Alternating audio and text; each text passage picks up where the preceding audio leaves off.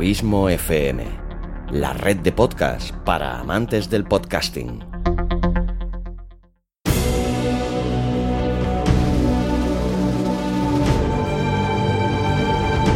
Una producción de Abismo FM y Lorincisus, creada para todos aquellos que quieren disfrutar de su tiempo libre escuchando grandes historias.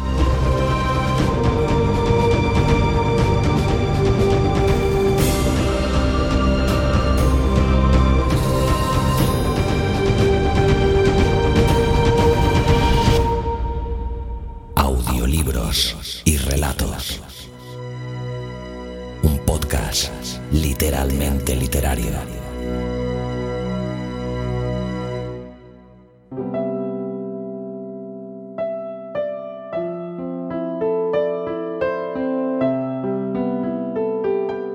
Hola, bienvenido un día más a Audiolibros y Relatos. Gracias por estar ahí. Mi nombre es Xavi Villanueva y en este nuevo capítulo, el vigésimo séptimo de esta segunda temporada, aprovechando la conmemoración de un día que últimamente, año tras año, ha ido tomando una trascendencia tal que se ha convertido ya en una fecha reivindicativa anual de primer orden, te voy a traer un capítulo muy especial. Sí, evidentemente me refiero al Día Internacional de la Mujer, que desde aquí doy no solo todo mi apoyo, sino también toda mi admiración y respeto. Teniendo en cuenta dicha celebración, me dio por mirar el otro día el listado de todos los 26 capítulos anteriores de esta segunda temporada, llegando a la triste conclusión que en un elenco de autores ciertamente espectacular, con algunas de las primeras plumas de la literatura universal, había un injusto error de dimensiones descomunales. Entre todos ellos, no había ninguna mujer. Sin que suene a excusa barata, me veo en la necesidad de decir que tanto por mi parte como por la de Luis Carballés no hay nada, absolutamente nada, de premeditado en esta casual circunstancia. Pero no por ello deja de ser cierto.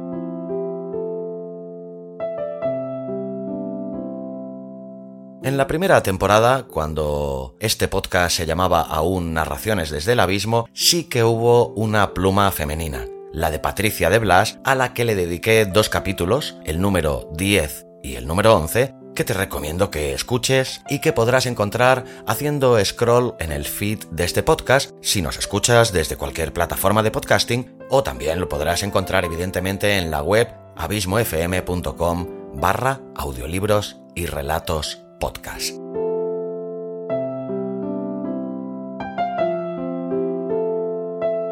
Pues eh, para en la medida de lo posible paliar este gran error, hoy te traigo una de las más grandes autoras de todos los tiempos de la literatura de suspense. Nada más y nada menos que una de las escritoras más originales y perturbadoras de la narrativa contemporánea.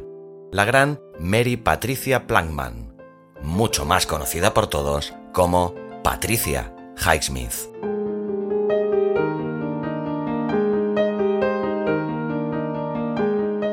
Americana de nacimiento, Patricia Highsmith se trasladó de muy joven a Nueva York, graduándose en 1942 en el Barnard College. Comenzó a escribir a los 22 años. Vivió algún tiempo entre Nueva York y México, donde también publicó. Como quiera que sus obras no tuvieron demasiado éxito en Estados Unidos, pero sí en Europa, en 1963 se trasladó a Inglaterra, viviendo posteriormente en Francia y Suiza. De carácter muy introvertido, Highsmith era lesbiana, lo que se hizo notar en novelas como Carol, publicada con seudónimo por su alto contenido sexual. Patricia Highsmith también era adicta al alcohol Varias de sus novelas fueron llevadas con éxito al cine, destacando Extraños en un tren, llevada al cine hasta en tres ocasiones, una de ellas con gran éxito por parte del gran Alfred Hitchcock. También produjo una serie para televisión, pero sin duda es su personaje Tom Ripley el más conocido de su producción. con este antihéroe, psicópata y amante de la buena vida, logró un gran éxito en todo el mundo.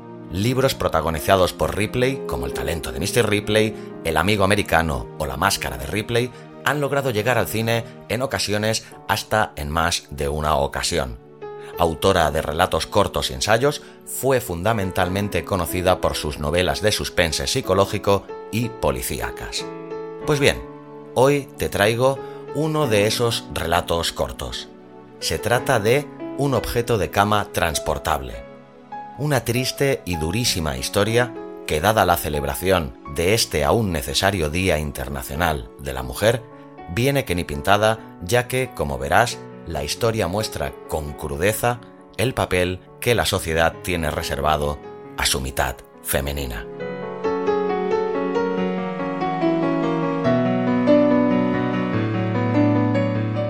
Ahora sí, te dejo ya con este fantástico relato. Bienvenida, bienvenido a Audiolibros y Relatos, un podcast literalmente literario. Espero que el relato sea de tu agrado y que lo disfrutes.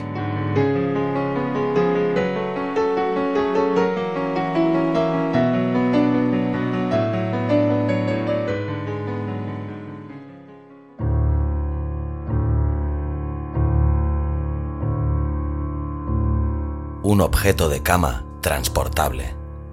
De Patricia Highsmith.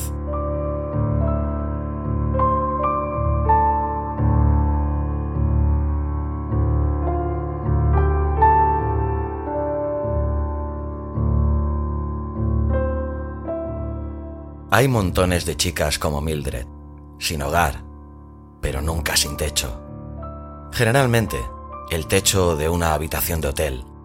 A veces, el de un apartamento de soltero, el de la cabina de un yate si hay suerte, o el de una tienda de campaña o una caravana. Estas chicas son objetos de cama, el tipo de cosa que se compra, como una botella de agua caliente, una plancha de viaje, un cepillo eléctrico para los zapatos o cualquier otro lujo. Saber cocinar un poco es una ventaja para ellas, pero ciertamente no es necesario que hablen en ningún idioma son también intercambiables, como las monedas de libre circulación o los cupones de respuesta postal internacionales. Su valor sube y baja, dependiendo de su edad y de su propietario actual.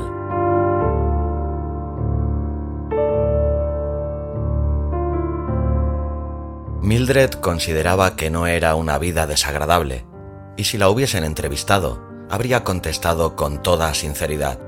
Es interesante. Mildred nunca se reía y únicamente sonreía cuando pensaba que debía ser educada. Medía un metro sesenta y siete, era más bien rubia, bastante esbelta, y tenía una cara agradable e inexpresiva, con grandes ojos azules siempre muy abiertos. Más que andar se escabullía, con los hombros encogidos y las caderas un poco hacia adelante, la forma de andar de las modelos, según había leído en algún sitio. Esto le daba un aire lánguido y pacífico. Caminando parecía una sonámbula. En la cama era un poco más vivaz, y este dato pasaba de boca en boca, o entre hombres que no hablaban el mismo idioma, se transmitía por medio de gestos y sonrisitas.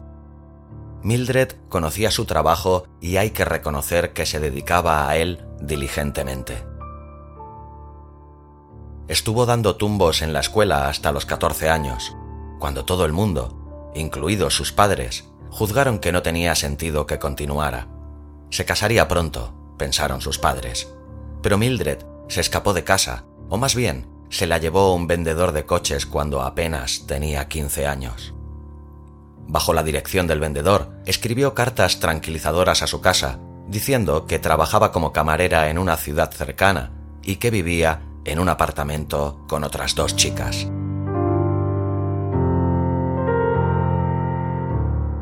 A los 18, Mildred ya había estado en Capri, México, París y hasta en Japón, y varias veces en Brasil, donde los hombres la abandonaban generalmente, ya que a menudo iban huyendo de algo. Había sido el segundo premio, por así decirlo, de un presidente electo norteamericano la noche de su victoria. En Londres había sido prestada durante dos días a un jeque árabe, el cual la recompensó con una copa de oro bastante rara, que ella perdió más tarde. No es que le gustara la copa, pero debía valer una fortuna y con frecuencia lamentaba su pérdida. Si alguna vez deseaba cambiar de hombre, no tenía más que ir sola a un bar de lujo en Río o en cualquier ciudad y ligarse a otro que estaría encantado de incluirla en su cuenta de gastos, y así volvía a Estados Unidos o a Alemania o a Suecia. A Mildred la tenía sin cuidado el país en que estaba.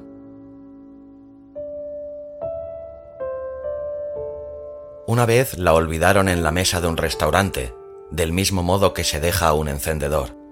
Mildred se dio cuenta, pero Herb tardó unos 30 minutos que resultaron ligeramente inquietantes para Mildred, aunque ella nunca se preocupaba de verdad por nada. Pero se volvió al hombre que estaba sentado junto a ella. Era una comida de negocios, cuatro hombres y cuatro chicas, y le dijo, Pensé que Herb había ido solamente al servicio. ¿Qué? dijo el hombre robusto, que era norteamericano. Oh, volverá. Hemos tenido que discutir asuntos desagradables. Herb está disgustado. El norteamericano sonrió comprensivo. Tenía a su chica al otro lado, una a la que se había ligado la noche anterior. Las chicas no habían abierto la boca, excepto para comer. Herb volvió y recogió a Mildred y se fueron al hotel. Herb estaba absolutamente sombrío porque había llevado la peor parte en el trato. Esa tarde los abrazos de Mildred no consiguieron levantar el ánimo ni el orgullo de Herb, y esa noche la cambió por otra.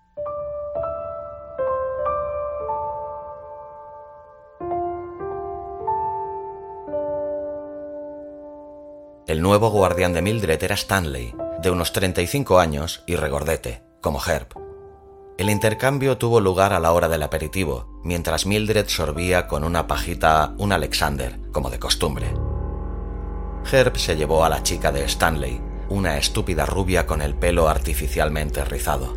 El rubio también era artificial, aunque un buen trabajo, observó Mildred, que era una experta en cuestiones de maquillaje y peinados. Mildred regresó fugazmente al hotel para hacer la maleta y luego pasó la noche con Stanley. Este apenas le dirigió la palabra, pero sonrió mucho e hizo muchas llamadas telefónicas.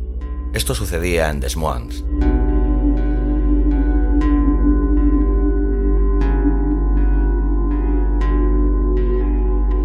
Con Stanley, Mildred fue a Chicago, donde él tenía un pequeño apartamento en propiedad más una esposa que vivía en una casa en algún sitio, según le dijo.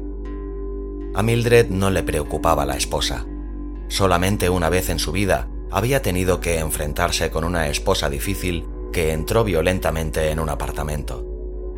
Mildred blandió un cuchillo de trinchar y la esposa huyó. Generalmente las esposas se quedaban sin habla, luego la miraban con desprecio y se marchaban, evidentemente con la intención de vengarse de sus maridos. Stanley estaba fuera todo el día y no le dejaba mucho dinero, lo cual era un fastidio. Mildred no pensaba quedarse mucho tiempo con él, si podía remediarlo. Ella había abierto una vez una cuenta de ahorros en un banco en alguna parte, pero había perdido la cartilla y olvidado el nombre de la ciudad donde estaba el banco.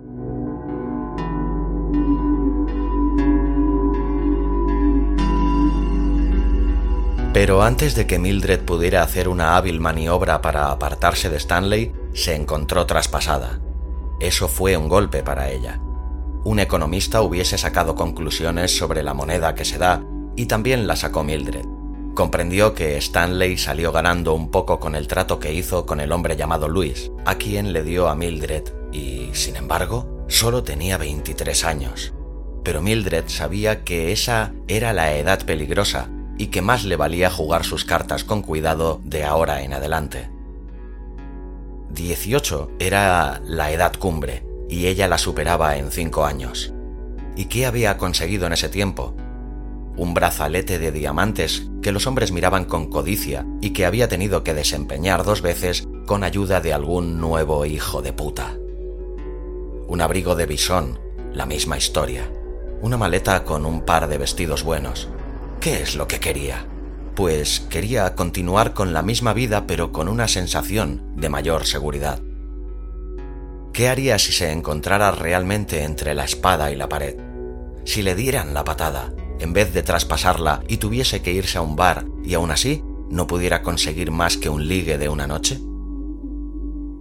Bueno, tenía algunas direcciones de antiguos amigos y siempre podía escribirles y amenazarles con hablar de ellos en sus memorias, diciendo que un editor estaba interesado en ellas. Pero Mildred había hablado con chicas de 25 años o más que habían amenazado con escribir memorias si no les pasaban una pensión vitalicia y solo sabía de una que lo hubiese logrado. Generalmente, decían las chicas, lo único que sacaban era que se riesen de ellas, o un adelante, escríbelas, en vez de dinero. Por lo tanto, durante unos días, Mildred sacó todo el partido posible a su estancia con el gordo y viejo Luis.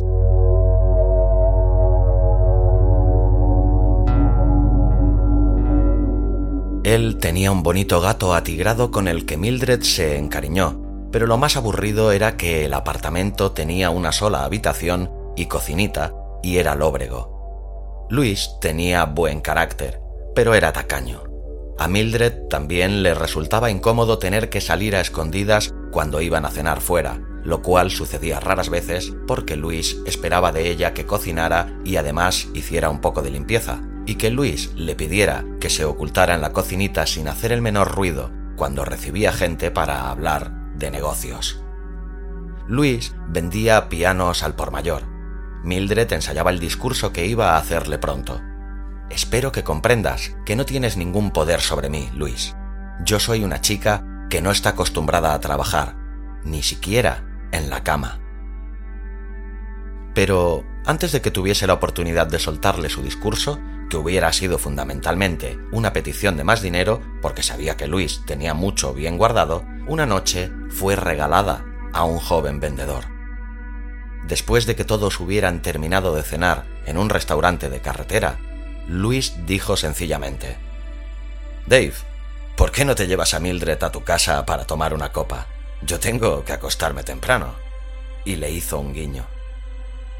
Dave sonrió, radiante, era bastante guapo, pero vivía en una caravana.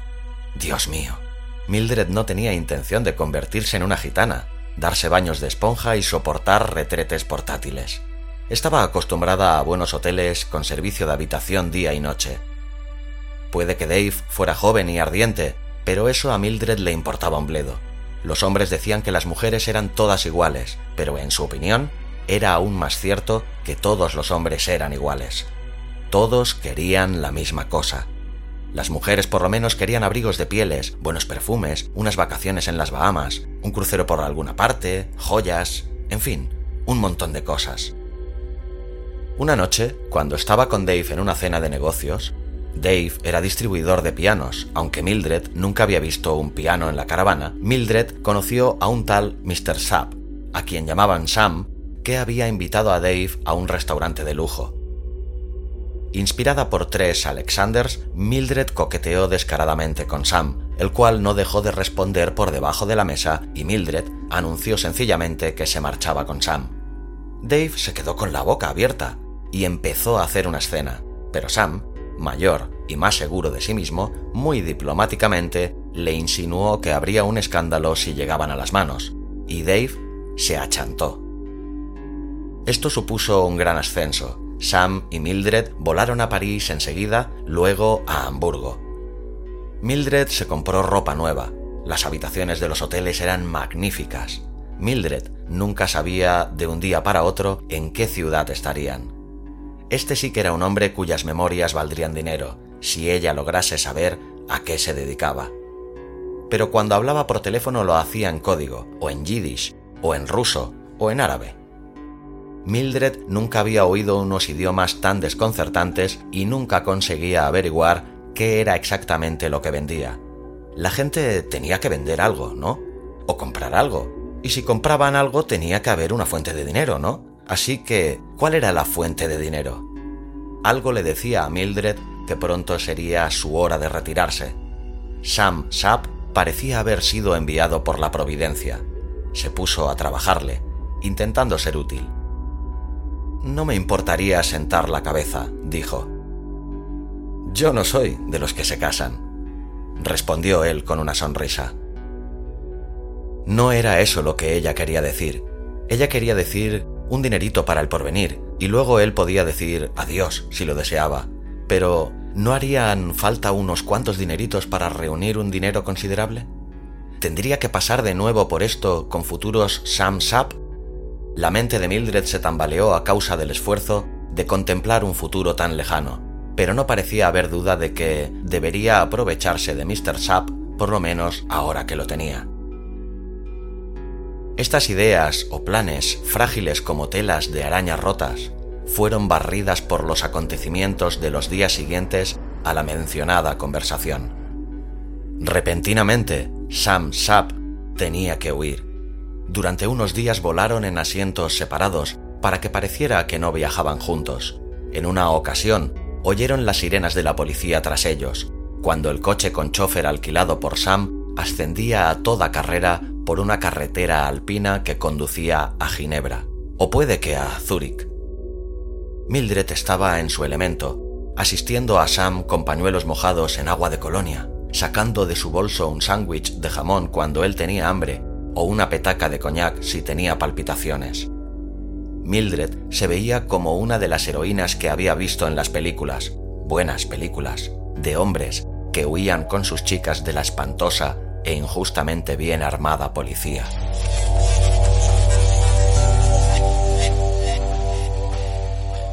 Sus fantasías de aventuras románticas fueron breves. Debió ser en Holanda. La mitad del tiempo Mildred no sabía dónde estaba, cuando el coche conducido por el chofer se detuvo de pronto con un chirrido de frenos exactamente como en las películas, y entre el chofer y Sam envolvieron a Mildred como a una momia en una rígida y pesada lona y la ataron con cuerdas. Luego la arrojaron a un canal y se ahogó.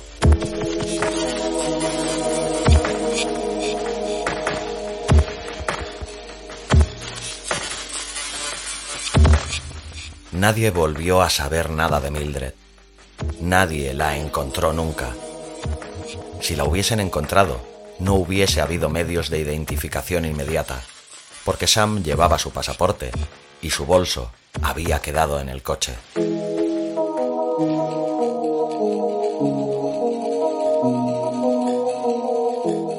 La habían tirado como se tira un encendedor irrellenable cuando está agotado, como un libro de bolsillo que ya se ha leído y que se convierte en exceso de equipaje Nadie se preocupó por la ausencia de Mildred. La veintena aproximada de personas que la conocían y la recordaban, también ellas repartidas por el mundo, pensaron simplemente que vivía en otro país o en otra ciudad. Un día, suponían, aparecería por algún bar o en el vestíbulo de algún hotel. Pronto, la olvidaron.